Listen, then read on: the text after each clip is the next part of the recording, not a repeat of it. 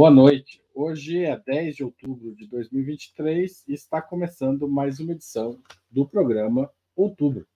No último dia 7, o grupo palestino Hamas, que dirige a faixa de Gaza, promoveu uma série de ações militares para além dos limites atuais do território palestino. O governo israelense de Benjamin Netanyahu, formado pela direita e pela extrema-direita, foi, tudo indica, pego de surpresa pela combinação inédita de incursões guerrilheiras por terra e ataques por foguetes. Pela primeira vez em muitos anos, as baixas israelenses foram significativas, contadas a centenas, talvez cheguemos a milhares de pessoas. Com enorme poderio militar, Israel iniciou no dia seguinte uma forte retaliação, tão ou mais destruidora, contra a faixa de Gaza. A ação do Hamas foi chamada de terrorista por muita gente, além da mídia tradicional. Entre os que assim definiram a ação estava o presidente Lula, que simultaneamente convocou as partes para uma retomada de negociações em torno da criação do Estado palestino. O Hamas, contudo, não é considerado um grupo terrorista pelo Brasil e também não o é pela Organização das Nações Unidas e este é o tema central da nossa conversa, que conta hoje com a presença de Ana Prestes, cientista social, mestre e doutora em ciência política pela Universidade Federal de Minas Gerais.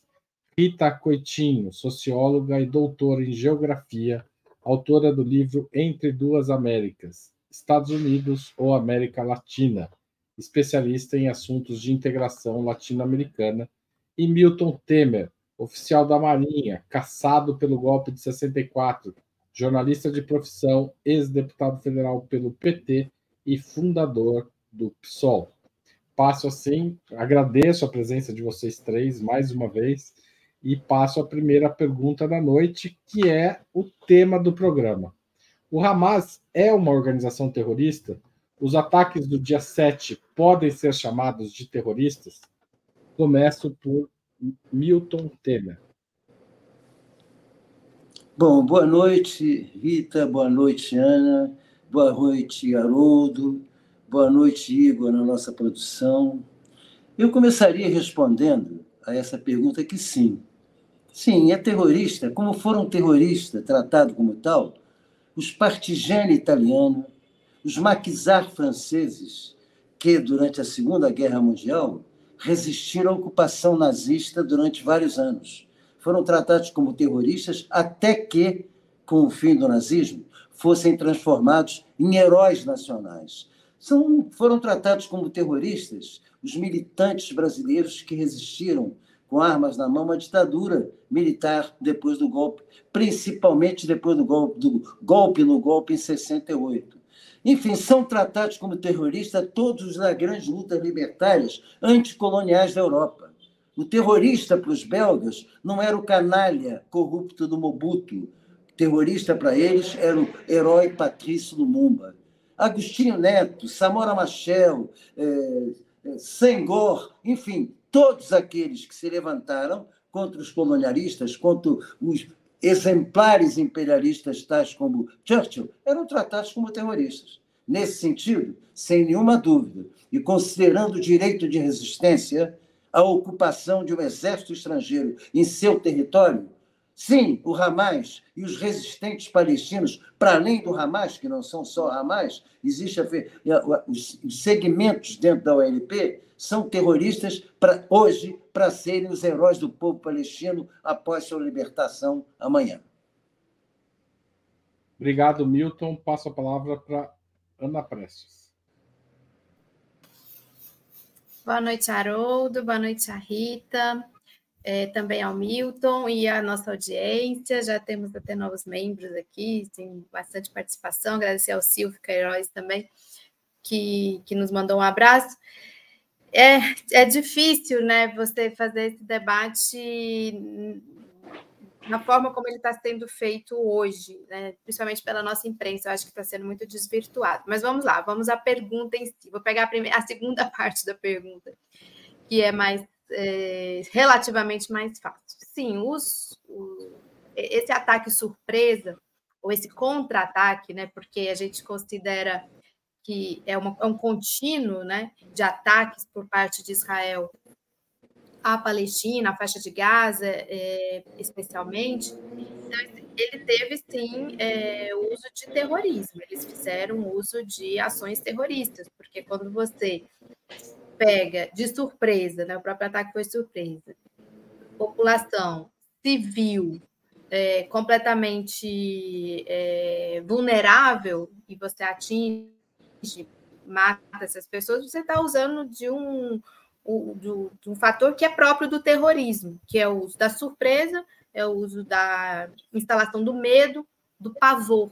É, então, você gera esse medo como ele é um instrumento da sua ação, né? Você gerar o medo, você gerar o pavor, você gerar a imprevisibilidade. Então, você está usando, sim, é, de uma é, de um método terrorista e a gente pode remontar desde quando foi se começou a discutir o que, que é o terror, o que é o terrorismo, podemos voltar lá no, na Revolução Francesa, na, na guilhotina e, e, e tudo mais. Agora, se o Hamas é uma organização terrorista, hoje o Hamas não é considerado pela ONU como uma organização terrorista, não é, não é, é não é considerado pelo Brasil, não é considerado pela Noruega, não é considerado por uma série é, de países. É, até porque você não pode igualar o Hamas, por exemplo, a um Boko Haram, uma Al-Qaeda, você tem ali outras. É, o Hamas é, é uma estrutura praticamente quase partidária, até no ponto de vista de que também disputa eleições, tem um outro braço é, social do Hamas que, que tem todo um, um trabalho, então você não pode qualificar e igualar a essas outras organizações. Mas eu creio que depois desse evento, que é um evento de grande impacto sobre a região, é, a tendência é que ele seja levado a ser considerado como terrorista, e esse é um debate que se dá hoje de forma muito forte no Brasil. Só com, aproveitar os meus últimos segundos aqui para responder o Antônio Silveira Júnior, quando ele pergunta a população vulnerável, eu falo de civis, pessoas que estavam, sei lá, caminhando, saindo de um lado para o outro, pessoas que não têm nenhuma participação nem na área militar, nem institucional, governamental ali em Israel. Ana, me permite, me permite é, Haroldo, com um minuto claro. me sobrou, fazer uma pergunta Ana. Se são terroristas, os resistentes da ocupação, como é que a gente qualifica, já que o critério é atacar uma população civis, quem é que usa bulldozers para derrubar casas com quem e não só com pessoas, mas com material que está dentro? E que é capaz de criar qualquer, fazer qualquer atrocidade para ocupar um espaço que pertence a um árabe que no dia seguinte vai estar localizado como assentamento de um sionista fundamentalista? Esse também é terrorista? para mim, na minha opinião, o Estado de Israel é um Estado praticamente terrorista, genocida. Então, ter... eles sim são terroristas, os terroristas morrem. Mas é que não foi essa exatamente a pergunta, né? A pergunta foi sobre a ação especificamente do Hamas. E por isso é complexo a gente fazer esse debate, né? Muito complicado. É porque as informações que nós temos é que o alvo do Hamas não foram populações civis. Efeitos colaterais aqui e acolá isso, a população civil tem sido assassinada pelos drones americanos há décadas. O que houve foi ataque a áreas militares, a postos de controle, foi isso que pareceu no noticiário inicialmente. Mas tudo bem, estamos, vamos chegar a acordo, tranquilo. Sim, não, claro, vamos ver a Rita aí, ela vai ajudar no debate. Não Rita, é um debate... entra nessa e depois a gente solta. pois não, é, usei meu cheguei... tempo.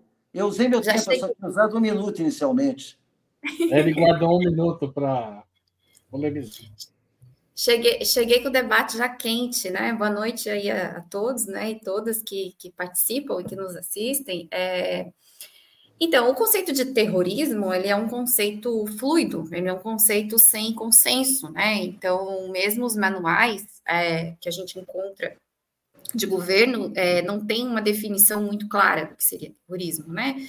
Falam de terrorismo no sentido de alvos civis, né? Mas toda guerra prolongada, ela tem alvos civis, né? Acaba tendo alvos civis, mesmo que isso não estivesse no escopo.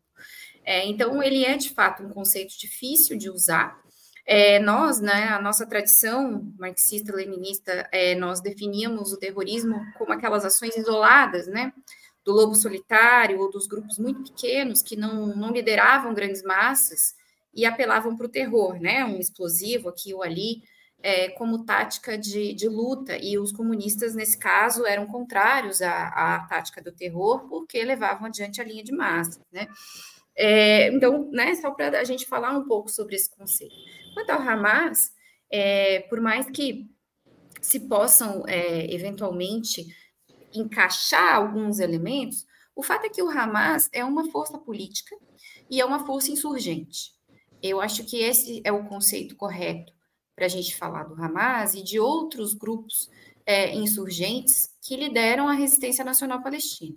É, então, o, o, que há ali, há um conflito, há um, não há um conflito exatamente, ali há um Estado é, agressor e expansionista é, e um povo que está é, feito de refém, né, e que resiste à, à ocupação é, de Israel. Então, a, a, ação do Hamas é uma ação, é, é uma ação que resulta de 75 anos é, de opressão sobre um povo é, e, e, é uma ação de guerra, é um ato de guerra.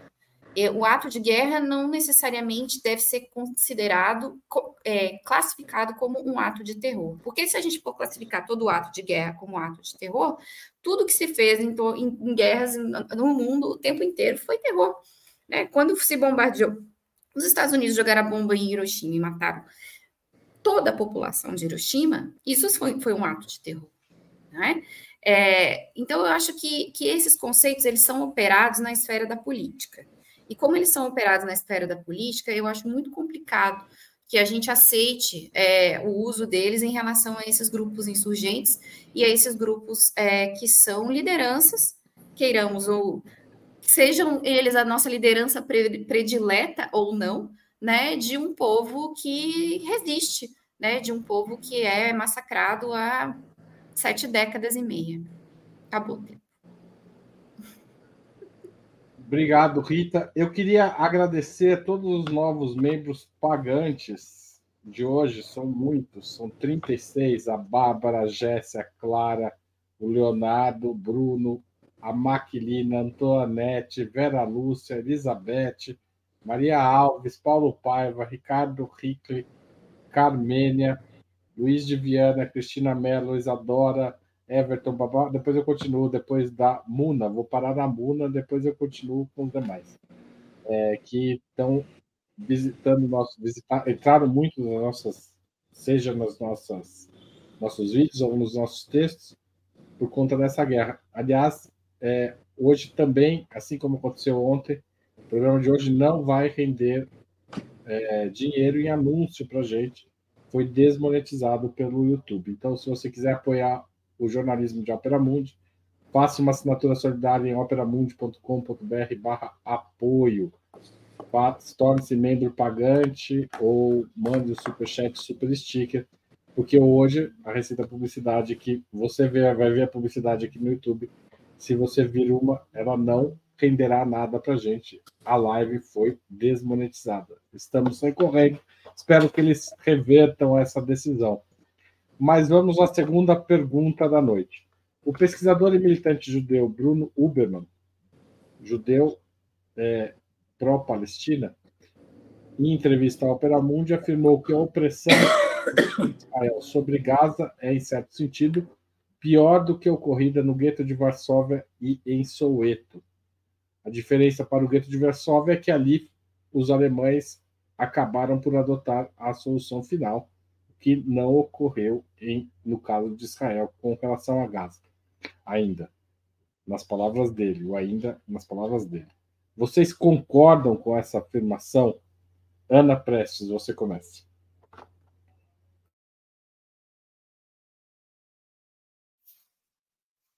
Não sei se foi só para mim, mas cortou um pouco sua fala é, para mim, Haroldo. Não sei se é a minha internet. É... Vou repetir a pergunta. Não, eu acho que eu entendi. Se comparado ao gueto de Varsóvia e a Soweto, como comparar a faixa de Gaza, né? Que ele fala, ele falou que foi que é, que é pior, né? Digamos assim. é possível é, imaginar algo assim. Eu, eu concordo, eu, eu, acho que tem razão de ser, porque é, no seguinte sentido, no sentido de que, e eu acho que é isso que ele está falando de solução final, era muito objetivo, era muito explícito o objetivo, né, com é, com a Alemanha, a Alemanha nazista com relação aos judeus, digamos assim. E, e, e, o que acontece com a faixa de Gaza é e que e que é por isso que se está vivendo essa a situação que nós estamos vivendo hoje é que ele está pairando como se tivesse assim num platô, num, num, num, numa, uma situação estacionária em que, apesar de não haver uma declaração é, muito é, objetiva de que ali é um cercamento, ali é praticamente um campo de concentração, é, isso deixa com que a tal comunidade internacional faça absolutamente vistas grossas para o que está acontecendo. Porque sempre são usadas mediações. Não, na verdade, está cercado, porque se não tiver cercado, é, ou seja, sempre Israel tem uma explicação né, é, que, que acaba sendo usada pelas, pelas, pelas potências ocidentais, aquelas que poderiam, inclusive, interceder e ter uma ação mais concreta com relação ao fim desse apartheid, ao fim desse genocídio, ao fim desse terrorismo de Estado, que é o que é a ação de Israel com relação à faixa de Gaza, é, deixa eles numa situação é, confortável no, no, seguinte sentido de que como se isso não fosse declarado, né? Israel não está declarando a perseguição e o extermínio e a, o cercamento dessas pessoas, embora os fatos falem por si. E essa é a grande angústia é, que eu vejo nos, que vivem aqueles que são comprometidos com a paz, e eu vejo o presidente Lula, por exemplo, liderando o Brasil de forma totalmente comprometida com a paz, no sentido, no, no sentido de não conseguir ter nenhuma embocadura, não ter por onde comprometer a comunidade internacional a colocar um fim a esse crime é, contra a humanidade absoluto que já dura tanto tempo. Obrigado, Ana. Antes de passar para a Rita, eu vou chamar o Breno. Breno Altman está no Aljânia. É... Oi, Breno, tudo bem? Tudo bem? Boa noite a todos e todas. Boa noite, Ana, Rita, Haroldo, Milton. Eu estou aqui diante do restaurante Aljaniá, no Bexiga, aqui em São Paulo, onde está acontecendo uma manifestação em solidariedade à resistência palestina. Aqui atrás de mim estão as bandeiras da Palestina e as pessoas gritam palavras de ordem. Vocês devem estar escutando. Estado assassino. Vamos ouvir um pouco. A luta do povo palestino. Estado Israel. Estado assassino. Então estamos aqui, esse é o motivo da minha ausência do programa hoje. Eu vim aqui é, participar e cobrir a realização dessa manifestação de frente ao Aljaniá. Amanhã, dia 11, no Armazém do Campo, aqui em São Paulo, Armazém do Campo do MST, vai ter uma outra atividade convocada pelos partidos de esquerda, pelos movimentos sociais.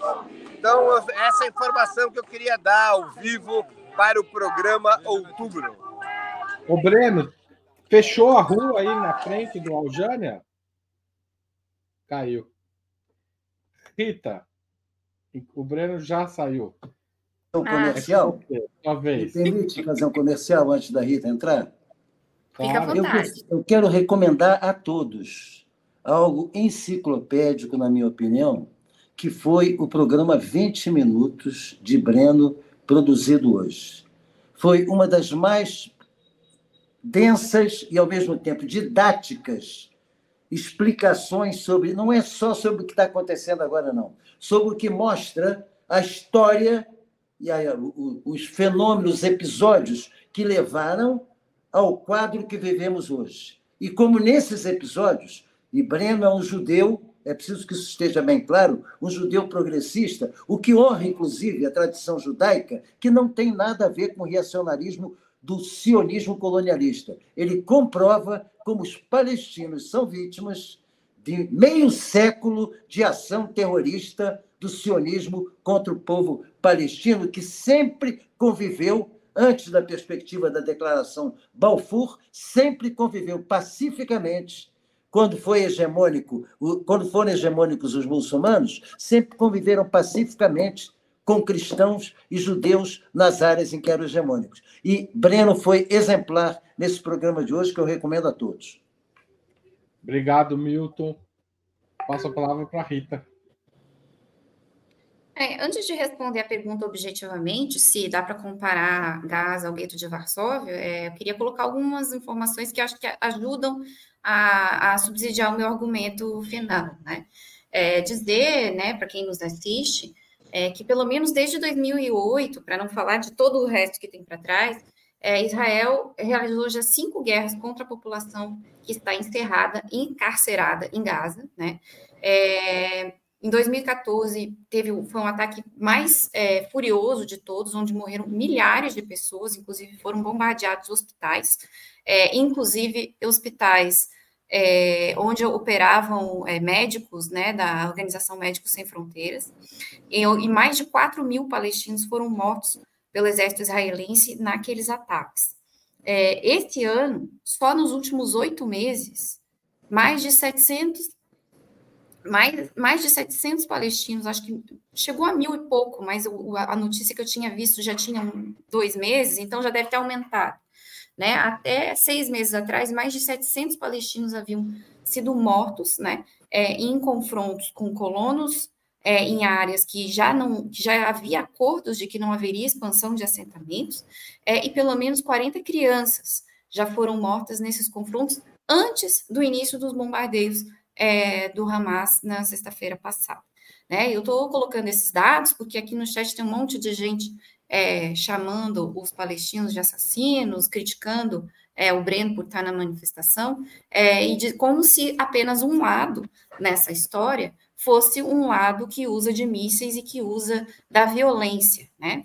Na verdade, a gente tem um conflito absurdamente desproporcional, no qual há uma população de 2 milhões de pessoas encarceradas numa área de 375 quilômetros quadrados, sem acesso autônomo à água, à luz elétrica e a alimentos.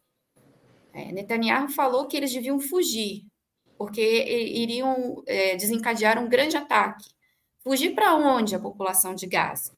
Se todas as saídas de Gaza são controladas pelas forças de Israel. Os túneis que existiam clandestinos estão fechados, né? há muros subterrâneos cercando Gaza, a área marítima é cercada e controlada por embarcações e por drones israelenses. Então, a população de Gaza, assim como aquela população que vivia no gueto de Varsóvia, é uma população prisioneira. Né? É um campo de concentração gigantesco e não há para essa população nenhuma outra saída. Não é à toa que o Hamas tem a votação que tem quando, quando se candidata às eleições né, da Autoridade Nacional Palestina e outros pleitos é, que acontecem ali na faixa de Gaza. É isso que eu tinha para dizer. Obrigado, Rita. Milton Temer. Haroldo, eu vou me permitir uma reflexão independentemente da pergunta. Eu não tenho nenhuma dúvida que as potências capitalistas guardam um imenso sentimento de culpa pelo papel de suas burguesias durante a ascensão do nazismo. Eles nunca tiveram problemas, existe aquele. É, é, porque os, o principal ataque da ascensão do nazismo, no começo dos anos 30, se dá contra comunistas, contra socialistas, contra social-democratas, contra os sindicalistas. É aí que começa o ataque. Neste momento, é preciso ter claro que a operação contra os judeus começava pelo arianismo, mas a repressão contra os judeus, tais como se estabeleceu no Holocausto, começa em 35. E com a cumplicidade, vamos ter claro, havia uma grande simpatia planetária das burguesias dos diversos países com a nova ordem que Hitler e Mussolini implantavam para barrar o comunismo. Esta burguesia na França, na Itália, na Espanha de Franco, no Brasil de Plínio Salgado e Companhia Bela, inclusive com nomes historicamente depois vinculados com a luta democrática. É um fato concreto. Por conta disso, ficou fácil, ao fim da Segunda Guerra Mundial, a criação, é, digamos assim, artificial de um Estado, que não era Estado, era inicialmente um lar para os judeus, que todos concordavam, até como forma de se livrar e tirar da consciência aquilo que tinham permitido durante a Segunda Guerra Mundial, que foi o massacre e o de judeus juntos com os comunistas, socialistas, ciganos, etc. Não foi pouca gente, 6 milhões de judeus minimamente foram liquidados nisso. Agora, os palestinos não têm nada a ver com isso. Não têm nenhuma responsabilidade nesse crime. E, no entanto, pagam por esse crime desde o começo do século. Não é desde a instalação do Estado palestino, não. É desde o começo do século, desde a declaração Balfour, quando foram traídos no, no, no, no acordo Sykes-Picot, foram traídos por aquilo que tinha sido acertado por McMahon e o Califa Hussein, para que os árabes entrassem e se levantassem contra o Império Otomano na Primeira Guerra Mundial, com o que teriam a independência dos seus territórios. Terminou a Primeira Guerra Mundial, não só não tiveram a independência, como se, vieram, se vieram submetidos a, a, a, ao absurdo da Carta da Liga das Nações legalizar a tutelagem como forma de implantar democracia em países que não tinham condição de compreender a importância da democracia. A, a, a Palestina, o Iraque, a Síria foram entregues ao, à Inglaterra e à França de mão beijada, numa traição brutal. Então, esta opressão que vem sobre. Tem que ser lembrada. Este fato que está acontecendo agora não foi dos mais graves. É mais uma intifada, é mais uma, uma reação à opressão terrorista que o Estado sionista de Israel exerce sobre o povo palestino na Cisjordânia e Gaza, que eu vi, eu presenciei. Eu, como deputado, estive numa delegação onde eu vi os postos de controle que fazem com que uma família que queira ver o parente que está na aldeia ao lado passe, perca um dia inteiro, porque tem que passar todo, todos os membros da família, cada um, um por vez, crianças, senhoras, por uma vexaminosa, uma vexaminosa revista em postos de controle, estão aí bem mostrados, Olha a fila. Essa fila é de pessoas que querem passar de uma aldeia a outra, como se estivessem passando, nas nossas dimensões, de um bairro a outro. Isso é diário. Isso é uma opressão psicológica criminosa, é uma tortura permanente. Então, é contra isso e contra esse tipo de ocupação que os palestinos têm todo o direito constitucional, porque a ONU, na sua carta, proíbe e criminaliza o colonialismo criminaliza o Logo, resistir ao colonialismo é obrigação de qualquer um que pretenda ser libertário. Obrigado, Milton. Passo à terceira pergunta. O ataque do Hamas expôs a população palestina a uma reação brutal de Israel, embora tenha interrompido negociações que aproximavam o Estado judeu da Arábia Saudita e de outros países árabes. Este é um dos aspectos políticos decorrentes dos fatos recentes, a partir do dia 7 de outubro. Neste quesito, aspectos políticos, o Hamas ganhou algo com essa escalada do conflito e Netanyahu também ganhou? Começo com a Rita dessa vez. Essa é uma pergunta muito difícil, Haroldo, porque a gente não tem todas as informações, né? É, as informações que chegam é, precariamente para nós é que a, os foguetes começaram a ser lançados e teriam é, pegado o exército israelense de surpresa e que o governo israelense teria demorado a conseguir reagir. É, é muito difícil crer que as forças armadas israelenses não soubessem o que estava acontecendo. Mas a versão que, que nos chega de ambos os lados é que foram pegos de surpresa. Se a gente pensar é, que talvez eles soubessem e não agiram, aí a gente pode concluir que o governo Netanyahu aguardava por isso para impor uma solução final contra Gaza, ou aguardava por isso para que os seus problemas internos em Israel é, fossem suplantados. É bom lembrar que Netanyahu vem levando adiante um, todo um projeto de redução dos poderes do poder judiciário em Israel, né, e a concentração de poderes no poder executivo. E que isso levou a uma série de passeatas e greves em Israel, né, passeatas multitudinárias em Tel Aviv, recentemente, inclusive retirou do parlamento né, a votação desse projeto que reduzia os poderes do judiciário e aumentava as possibilidades do executivo de indicar juízes. Bom, e aí um conflito maior ainda do que já se vive cotidianamente poderia ser uma saída muito muito mirabolante, mas muito eficaz para gerar uma unificação nacional em torno do inimigo né, o grande inimigo do Estado de Israel, que é o povo palestino, especialmente as suas organizações políticas é, que não aceitam é, os acordos de Oslo, que não aceitam é, a, que não aceitam também é, a continuidade das negociações como estão agora, enfim, que é o caso do, do Hamas. Mas isso, isso aqui é uma suposição, nós não temos essa informação, né? Por outro lado, do ponto de vista é, do Hamas enquanto força política, e é bom, é importante dizer que esse ataque não é do Hamas. Há outros grupos políticos palestinos envolvidos na, no planejamento e na organização é, dessa ofensiva. Né? Esses grupos é, podem ter a ganhar do ponto de vista político e se tornar ainda mais proeminentes considerando um povo muito massacrado e que pode é, querer apoiar mais as lideranças que levaram a essa ofensiva, pode ser que sim. Mas é, a, uma, a retaliação de Israel vai trazer muitos prejuízos é, para o povo que está em Gaza. Então, é, tem um, um, texto circulando de um, de um jornalista judeu, é, um texto muito, muito interessante, depois eu vou colocar aqui no chat a, a referência, é, em que ele diz que os palestinos estão mostrando com essa com essa ofensiva de que eles estão dispostos a pagar qualquer preço por algum momento de liberdade. Ele usa essa frase que é muito bonita.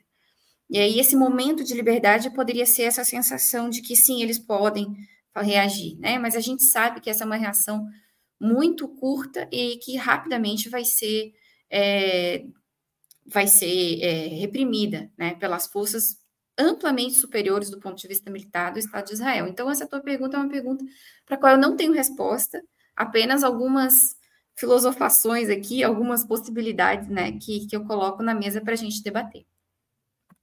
Obrigado, Rita. Milton Temer.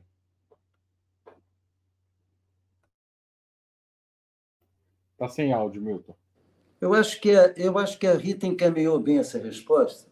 Me era difícil quando eu, as negociações que estavam em curso entre a Arábia Saudita e Israel, que isso tenha sido voltado para barrar, pode até ser, mas não, não sei se está no objetivo. O que é importante considerar é que nas diferenças táticas entre o Hamas e o Fatah, a autoridade palestina, a autoridade palestina profundamente comprometida por várias razões, fazendo jogo sujo para Israel, inclusive na repressão na Cisjordânia, Neste caso, quando a gente escuta todas as entrevistas de embaixadores que são indicados pela autoridade palestina, a gente constata uma unidade na qualificação do que está acontecendo agora como uma ação defensiva clara. Uma ação defensiva, aliás, onde quem está saindo muito desmoralizado internamente não é a direção do Hamas, não. É Netanyahu. Porque se nós levarmos em conta a assimetria das forças militares em presença, nós temos, de um lado, uma potência nuclear que não tem nenhum controle da, da, da agência internacional, porque nunca foi instada a assinar o acordo de não proliferação de, de armas nucleares, tem um arsenal secreto de mais de 100 ogivas, reveladas, aliás, por Jimmy Carter, numa parceria que fez numa ocasião com a África do Sul, do tempo do apartheid, vamos ter isso claro. E, do outro lado, nós não temos sequer um exército organizado. O Hamas é um partido político que tem maioria numa região, não tem maioria, inclusive, na Cisjordânia, tem maioria em Gaza. Ganhou a eleição em Gaza. Mas, neste caso, conta com o apoio, sim, de todos os palestinos na ação que assumiram. Então, qualquer é, é, especulação, ah, não, porque é um, é um tiro no pé, porque eu não sei o que possa ser. Pode ser até um ato de desespero, pode, mas existem determinados momentos. O Berlinguer, inclusive, aquele grande secretário geral do Partido Comunista Italiano nos anos 70, usou uma expressão uma vez em que ele coloca que há momentos da história em que os segmentos progressistas e racionais se veem no meio de uma manada caminhando para um precipício. Não tem como sair da manada e sabem qual é o fim que tem, mas não podem se omitir de afirmar sua posição. É o que está acontecendo agora. Os ministros de, do governo Netanyahu seguidamente afirmam sua afirmação genocida e um chegou a dizer que não existe povo palestino e que Israel tem que ocupar tudo, dizendo não existe povo palestino, um povo que milenarmente vive naquela região. E eles não existe povo palestino, uma, um segmento árabe reconhecido com cultura e tradição das mais importantes em todo o mundo árabe. Então, objetivamente, eu concordo com essa preocupação de não entrarmos para além da especulação na questão sobre esse acordo entender e marchar firme na solidariedade com os palestinos, independentemente das dificuldades que eles enfrentarão por esse futuro próximo. Obrigado, Milton. Ana Prestes. Muito bom. Só para recuperar aqui para quem está nos assistindo, a pergunta basicamente foi com essa escalada do conflito, quem sai ganhando, né? Foi você perguntou, né, Haroldo, a Hamas ou é, o Netanyahu? É, então, é difícil responder essa pergunta, como a Rita colocou e como o Milton também colocou. Então, eu queria colocar assim alguns aspectos é, que eu acho é, importantes. Primeiro, a causa palestina e o mundo árabe, digamos assim, nos últimos anos estavam se apartando, né? Tava é, há uma grande reclamação da autoridade palestina, das, de que cada vez mais a pauta da causa palestina estava esfriando, né? Os Estados Unidos, obviamente, têm uma grande ação nisso. Nos últimos anos, de 2020 para cá, Israel praticamente normalizou, digamos assim, relações com vários países, nos chamados Acordos de Abraão, né? Vamos lembrar aqui Emirados Árabes Unidos, Bahrein, eu recuperei aqui Marrocos, Sudão e estava caminhando aí para esse acordo com a Arábia Saudita. Por que, que eu estou falando isso? Porque a escalada do conflito, de uma certa forma, tenha sido pelo Hamas, ou como a Rita colocou muito bem, outros grupos também participaram, ela recolocou a causa palestina no centro do mundo. E só por isso aí, por exemplo, esse ato que o Breno estava hoje, que ele se transmitiu lá ao vivo, estaria acontecendo hoje? Talvez não. Não fosse escalado do conflito. Então, é, e por isso, talvez o Milton, a Rita, não sei quem colocou, que em algum momento, é, acho que foi a Rita no artigo que ela leu, tinha alguns que falam que a Palestina já não tem mais nada a perder. Infelizmente, a situação é essa. Foi colocada é, nessa situação é, completa, completamente sem é, saída, um, um, imobilismo total da, da comunidade internacional, mesmo da ONU, do Conselho de Segurança da ONU, quem pode intervir. Então, nesse aspecto, nós sabemos que, e já está acontecendo, a represália e as mortes e os assassinatos e, e o genocídio do Estado de Israel, que é um Estado terrorista, é, tá vai acontecer nessa escalada e serão muitas as perdas é, na Palestina, mas é uma situação quase que de limite. Com relação ao Netanyahu, ele não vive uma situação confortável dentro de Israel. É, ele não, ele vive uma pressão interna bastante forte é, dentro de Israel. Então é um paradoxo, porque ao mesmo tempo que obviamente ali vai se unir o país com, com a reação ao Hamas especificamente, mas por outro lado ele está sendo muito pressionado, sendo muito questionado e está sendo de certa forma até isolado em alguns aspectos dentro da sociedade até como decorrência de um outro processo, que eram as reformas judiciais que ele estava promovendo e que levaram milhares, milhares, milhares de pessoas israelenses também às ruas. É, então, a escalada do conflito, ela recoloca a causa palestina no centro do debate. É, é mais uma oportunidade que o mundo pare para finalmente né, tentar é, fazer essa reparação histórica com o povo palestino. Então, essa, essa pergunta a gente só vai conseguir responder propriamente daqui a um tempo. Obrigado, Ana. Eu vou passar a palavra para o Alto Comissariado da ONU para os Direitos Humanos, que fez um apelo para que Israel cumpra com as regras internacionais e não ataque civis. Mas o governo israelense reagiu dizendo que seus alvos jamais são os civis. Os dados divulgados pela ONU apontam que a operação de resposta de Israel ao que aconteceu no dia 7 já atingiu 5.300 edificações palestinas. Provocou o deslocamento de 187 mil e deixou 610 mil palestinos sem água potável. Dá para chamar todos esses alvos de militares? Milton Temer.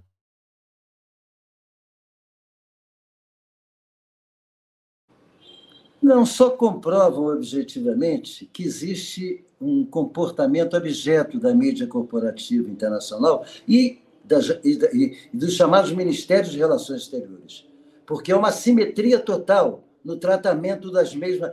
As bombas enviadas, bombardeios intensos sobre Gaza, são defensivos. Eu fico perguntando: defensivos contra o quê? Que avião saiu de Gaza para bombardear Israel?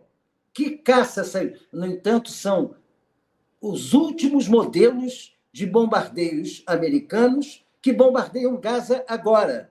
Estão distribuindo. Você vê que é bizarro o comportamento. Entrevistam uma pessoa, geralmente maquiada, dentro de um ambiente seguro, contando a tragédia do susto com a bomba que está caindo perto. Mas isso do lado de Israel. Quando se parte para o outro lado, você vê edifícios caindo, fumaça negra subindo, sem que se cogite da quantidade de pessoas que está embaixo de algum daqueles edifícios que estão sendo destruídos. Eles não estão vazios. Algumas pessoas foram retiradas antes, sim, mas onde vai se colocar em Gaza a quantidade de pessoas que tem que ser removida? Porque Gaza é totalmente bombardeada. Não tem hospital, não tem escola, não tem nenhum ambiente público protegido.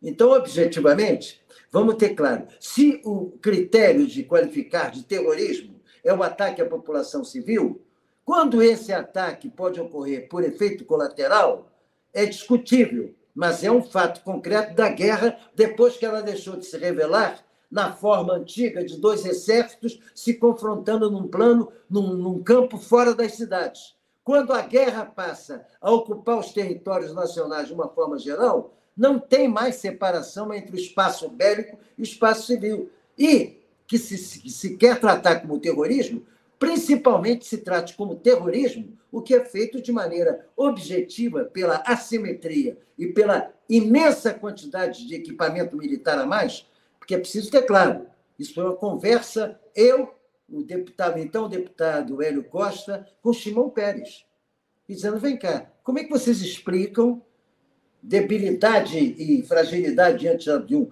chamado terrorismo palestino, quando vocês têm um aporte anual a fundo perdido, isso foi confirmado 20 anos depois publicamente por Trump, de 3 bilhões de dólares. Israel tem para. Ah, por que, que virou essa potência? Virou essa potência porque tem um aporte, um orçamento militar anual a fundo perdido de 3 bilhões de dólares. Os palestinos não têm sequer, não têm sequer organização militar, a não ser aquela em quadro de guerrilha do, do, do, do Hamas e do Hezbollah no Líbano, porque são organizações políticas. São como o IRA na Irlanda, como os movimentos baixos, como o movimento de libertação da Catalunha. São movimentos autônomos da população civil. Israel não. Israel são exércitos, são exércitos com armamento, com possibilidade de destruição em massa. Se existe isso no Oriente Médio, quem o possui é Israel. Obrigado, Milton. Ana Prestes.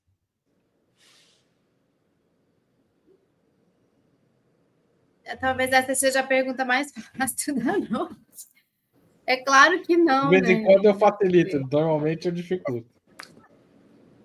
Tem umas perguntas mais fáceis no meio, né? É, obviamente que não. Eles, Israel, além de tudo que a gente já falou aqui, cercar 2 milhões e meio né, de pessoas.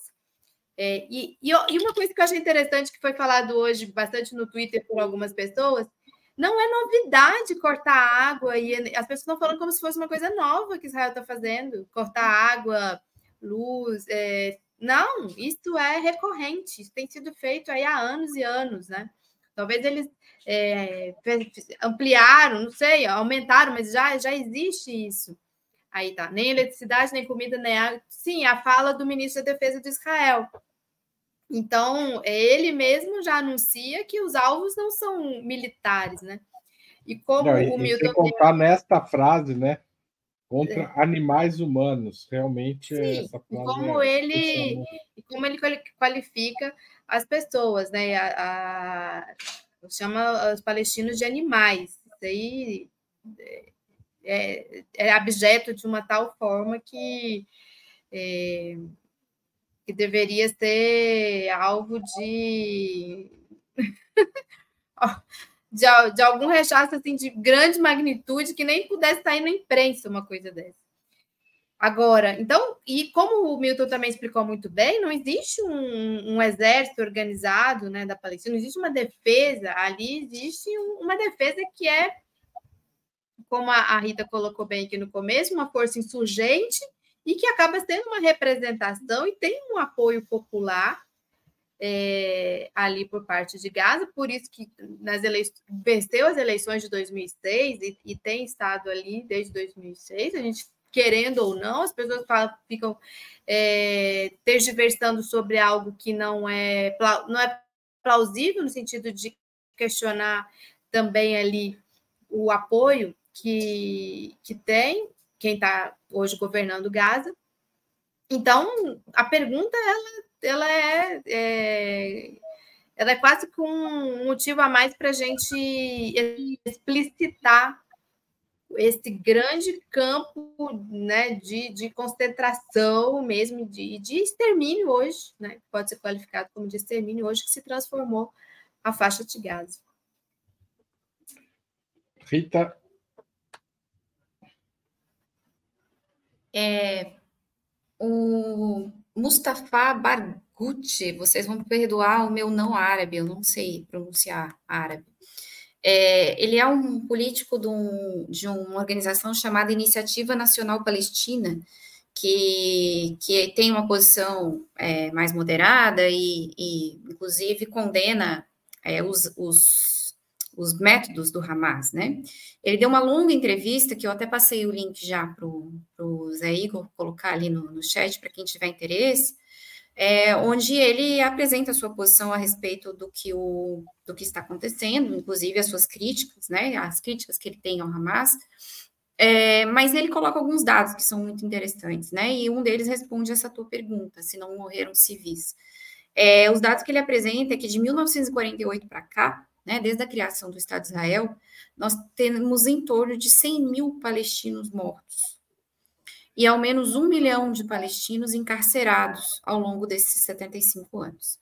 Quero lembrar que dentre esses encarcerados nós temos crianças e adolescentes, né, que muitas vezes são encarcerados porque tá com uma pedra num soldado é, israelense ou arruma alguma confusão naquelas filas, naqueles verdadeiros bantustões ali que vocês mostraram as fotos no começo, né, é, tentando passar por aqueles corredores do apartheid é, israelo-palestino. Então, é, isso de que não, que diz que Israel não ataca alvos civis é uma mentira, desmentida inclusive pelas declarações da ONU em todos esses últimos ataques. Quando atacaram um hospital, vai me dizer que atacou um hospital por engano? O hospital é um negócio enorme, não é uma barraquinha de cachorro-quente, né? Quando, é, quando, quando atacam escolas, ano passado, quatro meninos palestinos estavam jogando bola na praia e foram mortos. Morreram os quatro meninos. Né? E, e, e essas cenas, elas são cotidianas, elas são corriqueiras, elas são totalmente invisíveis.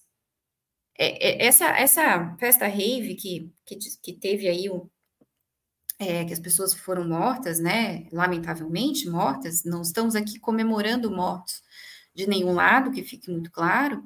Ela é uma demonstração da desumanização que Israel faz do povo palestino. Como é que você convoca uma festa para a fronteira de um campo de concentração? É. Essa ideia de que os palestinos são animais, de que os palestinos são subhumanos, que é uma ideia racista, ela é cotidianamente proferida nos parlamentos em Israel pela extrema-direita. Eu não quero dizer que todo israelense é racista, né? Porque há resistência israelense também. Há israelenses democráticos, há israelenses que defendem uma solução para o conflito e que defendem é, que os acordos lá de 1948 sejam cumpridos e que Israel recue é, nos territórios ocupados pós-1967. Há muitos judeus é, que não vivem em Israel e que militam pelo mundo contra o sionismo e que vivem também dentro de Israel e que se manifestam. Mas o que o, a, os partidos políticos que hoje estão em maioria são partidos políticos cuja ideologia é racista e o exército de Israel é treinado para matar qualquer um, inclusive civis. É uma mentira deslavada e os dados não são meus, os dados são da ONU né, as declarações recorrentes da ONU em relação aos ataques de Israel a Gaza, vocês podem pegar lá o número de civis mortos a cada ataque desse. Obrigado, Rita. Eu queria agradecer a Paula Naves, que mandou dois superchats, fez uma pergunta. Ela pergunta se a influência do Irã junto ao Hamas. Na verdade, o Irã é mais próximo do Hezbollah. Né? Então, é, essa associação, se alguém quiser comentar isso, mas na verdade eu só estou a, é porque o Hamas não é uma organização xiita, é uma organização majoritariamente sunita, tá certo? O Hezbollah, que é uma organização xiita, tem mais proximidade com o governo do Irã. Vou responder para não virar um perguntão geral, mas ó, Walter, Silvia, Sérgio Cruz, Ludmila, Paulinho, Márcio Magalhães, Marcos Alonso, esses viraram é, membros pagantes do canal durante essa transmissão. Queria agradecer a todos vocês. Tem mais outros que viraram durante o dia. Creivocim, Mário, Maria, Lenir, Renata, Dulcéia, Sônia, Val, Valdinha, o Paulinho Saturnino mandou um superchat e virou membro também. Agradeço. É, Cláudia Luiza, Ângela, José, enfim. Tem mais gente aqui. Hoje está difícil ler todo mundo.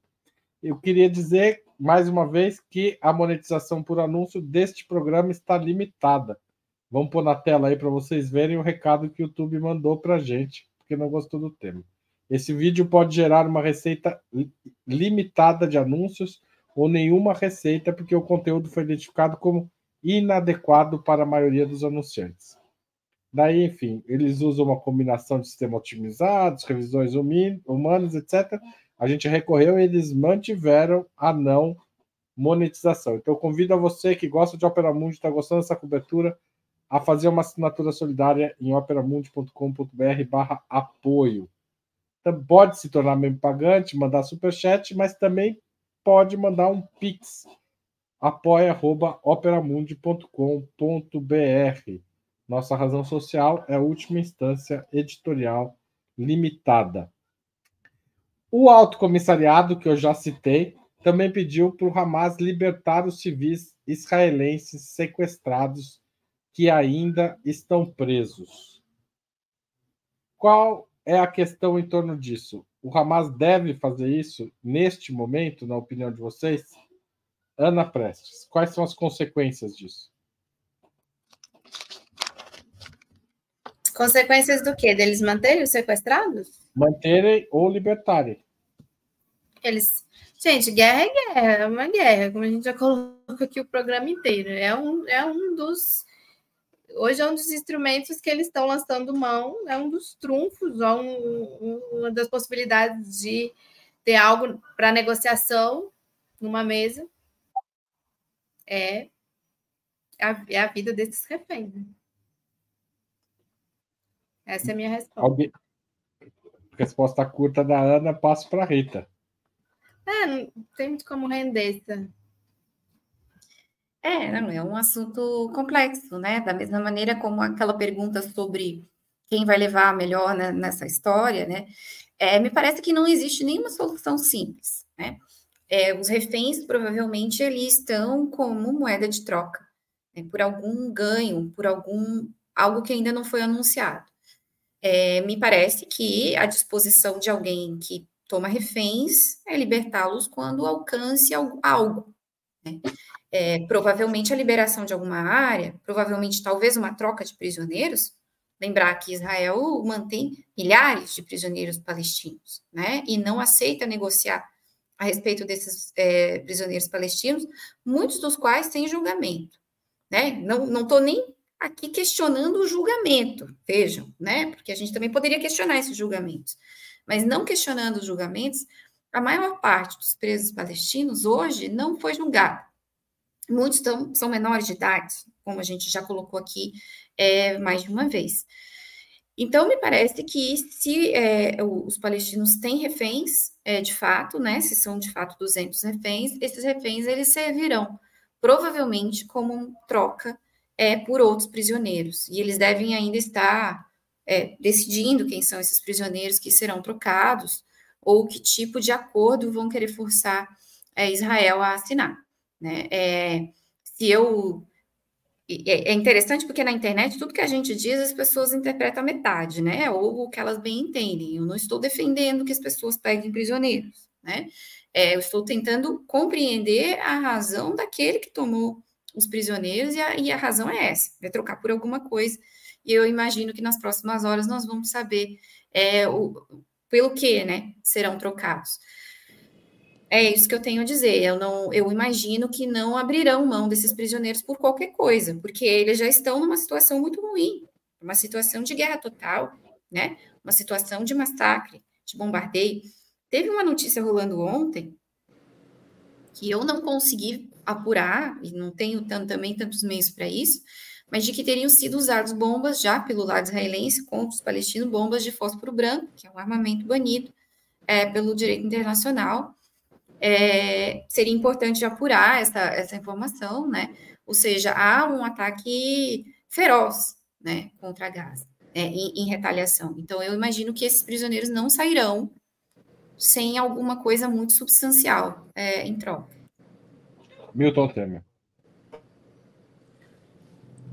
Eu queria saber o seguinte: por que, que só tem refém de um lado e do outro lado é prisioneiro? Por que, que só se fala de refém do lado do, do, do, do, do, do Hamas, mas não se falam das crianças presas nas penitenciárias? Ali são prisioneiros. Alguns condenados por crimes bárbaros, invenções totais. Então, eu não aceito essa. Eu não incorporo esse conceito, eu não aceito essa discussão sequer. O que pode haver é uma discussão sobre troca de prisioneiros. Ou vamos admitir que dos dois lados os prisioneiros são reféns, ou vamos admitir que dos dois lados o que nós estamos com um conflito em guerra são prisioneiros. Refém é forma de criminalizar um lado para aliviar o outro. Quer dizer, o exército de Israel tem todo o direito de entrar com os bulldozers onde quiser para liberar os reféns. Mas os, os, os, os palestinos não têm o direito de entrar nas penitenciárias de Tel Aviv e de, e de Jerusalém para resgatar os seus reféns presos lá. Então vamos combinar o seguinte: é refém de um lado só ou é refém dos dois lados? O que se trata aqui é isso, não tem refém neste combate. Existem prisioneiros. Admitir a discussão a partir de que o que farão os, os, os palestinos com os reféns que guardam no, eh, capturados em território de Israel, eu pergunto o que farão os sionistas com os reféns que capturaram dentro do território eh, da Cisjordânia e Gaza. E, aliás, que capturaram há décadas. Então, não tem isso, não vamos aceitar nós essa categoria no debate. Não existe refém nessa história. Refém é uma forma de criminalizar o lado palestino, porque não se fala em refém do lado de Israel. Eu achei que vocês iam mencionar, acabaram não mencionando, eu vou fazer uma última pergunta. O que vocês acharam do posicionamento do presidente Lula e que papel o Brasil pode ter neste conflito, especialmente considerando o fato de que o Brasil está à frente do Conselho de Segurança da ONU, está presidindo, né? não é à frente, porque na verdade quem está à frente do Conselho de Segurança da ONU é sempre os Estados Unidos, mas está presidindo o Conselho de Segurança da ONU. É, vocês acham que o Brasil deve se envolver nas negociações que vão advir do que está acontecendo agora e como deve fazê-lo? Começo pela Ana Prestes. O Brasil rapidamente chamou a reunião do Conselho de Segurança da ONU, que a gente já sabia, não daria muito, né? Mas isso foi importante. E o Brasil tem feito um esforço e a gente espera que durante essa presidência, que ela é curta, consiga ter uma, um papel minimamente, tentar colocar essa questão no centro da mesa realmente, né, para que ela realmente seja tratada. O Brasil ele se diferenciou de outras potências, obviamente Estados Unidos, França, saiu aquele é, documento em conjunto, né, de alguns países europeus e dos Estados Unidos, dando praticamente carta branca, sinal verde né, para Israel fazer o que quiser, matar, prender, exterminar, cortar água, cortar luz, cortar tudo, façam o que quiser. O Brasil se diferenciou bem nesse aspecto. Sobre o, o Twitter em si do presidente Lula, aquela fala inicial do presidente Lula, eu pessoalmente não, não gostei. Eu achei que não foi é, não foi equilibrado no sentido de dessa, dessa percepção que existe e que ela é, ela é fato, de que é um conflito que já dura, ele não está sendo reiniciado.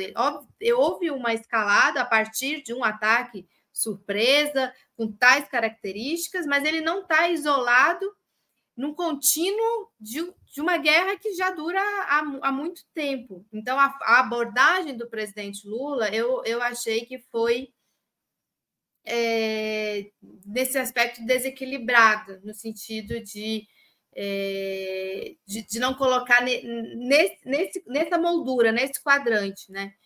fruto de uma, é, uma guerra contínua em que há um, um opressor muito claro, há um Estado genocida e que está exterminando uma população, tomando seus, pouco a pouco, o que lhe resta de, de território. Depois eu vi algumas falas do, do Celso Amorim que são que eu achei melhores, assim, e mais contextualizadas, no sentido de, de retratar esse contínuo e colocar o que está acontecendo hoje como mais um capítulo dessa tragédia que é, uh, que é, é o que está acontecendo hoje na Palestina. Obrigado, Ana. Rita. Essa pergunta é importante até para a gente desmentir algumas baboseiras que rolaram na internet hoje, né? É, primeiro, assim, eu concordo com a Ana que o tweet do Lula foi um tweet infeliz, né? Porque ele usou uma categoria que o Estado brasileiro não usa, que é o de chamar o grupo político é, Hamas de terrorista, né? O Estado brasileiro não considera o Hamas um grupo terrorista, assim como a ONU não considera. Então, o Lula fez uso meio apressado da, desse, desse título, vamos dizer assim, é, e, mas em seguida, é, é, os posicionamentos que o Celso Amorim expressou foram posicionamentos muito equilibrados, muito de acordo com a tradição brasileira em relação a essa questão. Lembrar, o Breno falou isso no programa 20 Minutos hoje, 20 minutos, que tem uma hora e 15 minutos, é, que foi muito bom o programa dele, o Milton já fez a propaganda, ele lembrou que o Oswaldo Aranha, diplomata brasileiro, foi um dos caras que capitaneou, vamos dizer assim, que coordenou as reuniões, né, que levaram ao acordo de criação do Estado de Israel. Então, e o Brasil sempre defendeu a criação de dois estados, né? O acordo com, é, é, é, tinha dentro dele a criação também de um estado com um território menor, mas porém a criação de um estado é árabe-palestino, né? É, e essa parte do acordo nunca foi cumprida, e o Brasil sempre defendeu que essa parte do acordo fosse cumprida. O Brasil reconhece a Autoridade Nacional Palestina, né, inclusive como força diplomática. É, e essa, então, a, a, posição do Brasil é uma posição muito equilibrada, não é uma posição maluca, nem para um lado e nem para o outro, né? É uma posição. E o Brasil é um país que tem muitos imigrantes é, palestinos aqui é, recebidos e integrados à população brasileira, e é um, um país que também tem muitos, é, muitas pessoas de origem judaica, né, que vivem aqui. É, e vivem harmonicamente no Brasil, pelo menos até hoje viviam, porque aconteceu uns, uns negócios aí já hoje numa universidade, né? O pessoal estragou uma, uma palestra onde havia judeus na mesa, progressistas, né? Que fariam falas é, e foram foram inclusive tirados, né? A, a, mesa acabou, não aconteceu por radicais, né? Da extrema direita é, sionista, né? É, então, me parece que a posição do Brasil tem que ser essa. O Brasil não tem que ser parte de um lado ou de outro, o Brasil tem que defender uma solução negociada. Essa é a tradição acertada do Brasil, que eu espero que, que continue. Né? O Brasil nunca defendeu o assassinato de civis é, e sempre criticou também é, os assassinatos de civis perpetrados pelo Estado de Israel. Não vai agora defender o assassinato de civis em relação a Israel né? Mas é, é isso, eu acho que é importante que nós tenhamos essa, é, essa diferenciação entre a gente compreender por que um grupo político ou porque um povo realiza um ataque, né? E o que nós, enquanto brasileiros, enquanto outra nação e, enfim, com outros valores, com cultura, faremos na arena internacional em relação a isso. Né? É, e acho que essa posição muito boa, muito acertada do Itamaraty e do governo do presidente Lula. Obrigado, Rita. Milton Temer. Confesso que não tenho nada que acrescentar o que as minhas brilhantes relatoras anteciparam em suas falas e voto com elas na afirmação. Tá certo. Vocês querem. O, o, tema de hoje era bastante complexo e, obviamente, eu posso ter deixado de perguntar coisas que vocês consideram importantes. Vocês querem fazer considerações finais? Eu quero fazer um, uma pequena observação. Estou é, acompanhando aqui o chat, o chat está bem animado, as pessoas estão bem é, apaixonadas nas suas colocações. E lembrar uma coisa que a Rita falou aqui: muitas vezes nós estamos interpretando e analisando fatos ou históricos ou fatos conjunturais, né? É, e não isso não nos coloca como defensores, por exemplo, quando a gente estava aqui conversando sobre é, sobre a questão dos sequestros, eu concordo muito com o Milton, por que, que de um lado é chamado prisioneiro, do outro lado chamado refém, então, que as pessoas entendam que a gente está fazendo aqui uma, também uma análise política, né? uma interpretação política é, dos fatos. É, então, queria deixar aqui que a gente. E, esse, e é muito importante que esses espaços existam. E é muito ruim que aconteça tanto essa ação do YouTube de desmonetizar um debate antes dele acontecer, nem aconteceu ainda e já está julgado, né, digamos assim.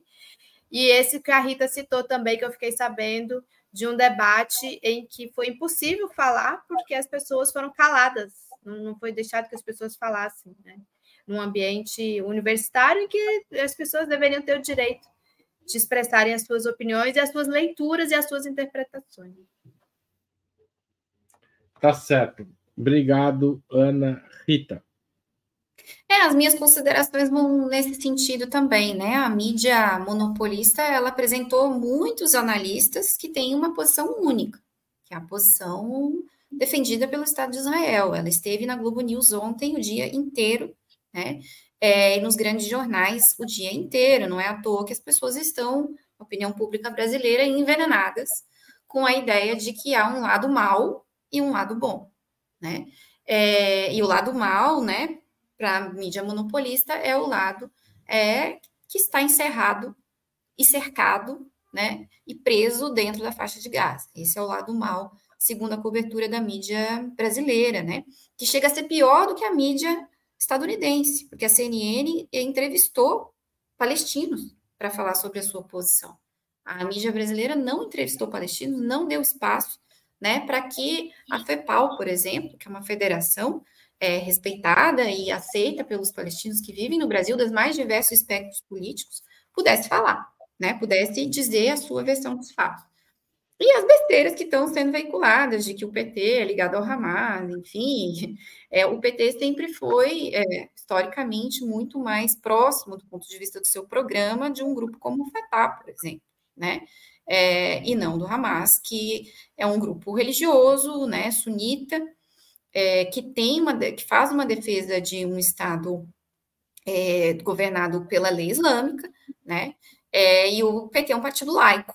Né? Nós somos, eu não sou petista, mas a esquerda brasileira, em geral, é uma esquerda laica. Né? Então, não é uma grande besteira e é uma coisa que está se dizendo para envenenar a opinião pública de fato e criar esse fla-flu infinito aqui é, que a gente tem visto no, nesses debates. É essas minhas considerações. Obrigado, Rita. Milton. Tá sem áudio de novo, Milton. meu caro Haroldo e minhas queridas Rita e Ana Prestes. Eu tenho 84 anos de idade, dos quais eu diria que 66 foi com militantes. Como jornalista, eu sempre tive lado. Eu nunca assinei um texto, trabalhei em vários órgãos conservadores como redator, tudo isso. Agora, nunca assinei um texto que ferisse meus princípios. E sempre tive lado e faço questão de torná-lo público. Tive programas de televisão em que eu abria para o debate, era um programa, o tempo que não havia internet, anos 80, ele se chamava, numa das suas noites na TVE, no tempo em que a TVE era um espaço de debate, Roberto Parreira na presidência, em que eu convocava editores dos jornais para virem para o estúdio no fim da noite e discutir o que seria o jornal do dia seguinte. Eu sempre tive minha posição editorial clara, desde que respeitando todas as outras posições. Eu nunca tentei ser jornalista isento. E todo jornalista que se diz isento é perigoso porque ele está simplesmente escondendo o lado que ele, na verdade, representa. Não há jornalismo. Não, em nome da isenção, eu tenho que aturar esses comentaristas e analistas técnicos na defesa do neoliberalismo nos telejornais. Eles se dizem isentos. Eles estabelecem uma normalidade sobre a qual pautam todas as suas críticas. E essa normalidade, coincidentemente, corresponde sempre aos interesses da defesa do mercado e do grande capital. Eu não tenho nada contra eles dizerem isso, só não façam isso em nome da isenção. Eu tenho lado sempre. Agora, não escondo esse lado, até para que a minha argumentação factual seja respeitada ou não. Eu, quando tomo posição pró-Palestina, não é só por minha origem. Eu quero dizer o seguinte: minha irmã é viúva de um judeu, meu dentista é judeu, meu médico principal, reumatologista, é judeu. Grande parte dos meus amigos, inclusive Breno Altman, são judeus. O que não me implica dizer que eu sou, ao mesmo tempo que absolutamente admirador da tradição judaica cultural, sou um antisionista declarado, porque considero o sionismo uma ideologia política e não aceito que se faça confusão do sionismo com o judaísmo. Semitismo, judaísmo e sionismo são categorias distintas. Uma é ideologia, outra é religião, outra é conceito racial. Não podem ser confundidos, a não ser por má intenção. Então, eu prefiro ficar na posição seguinte: saibam sempre de que lado eu estou. Nunca escondi para levar em conta ou não os argumentos factuais que eu apresento na defesa das minhas posições.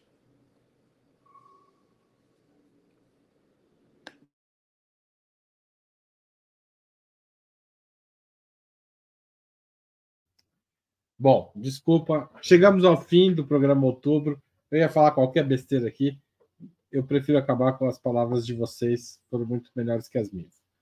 Boa noite, voltem sempre, até semana que vem.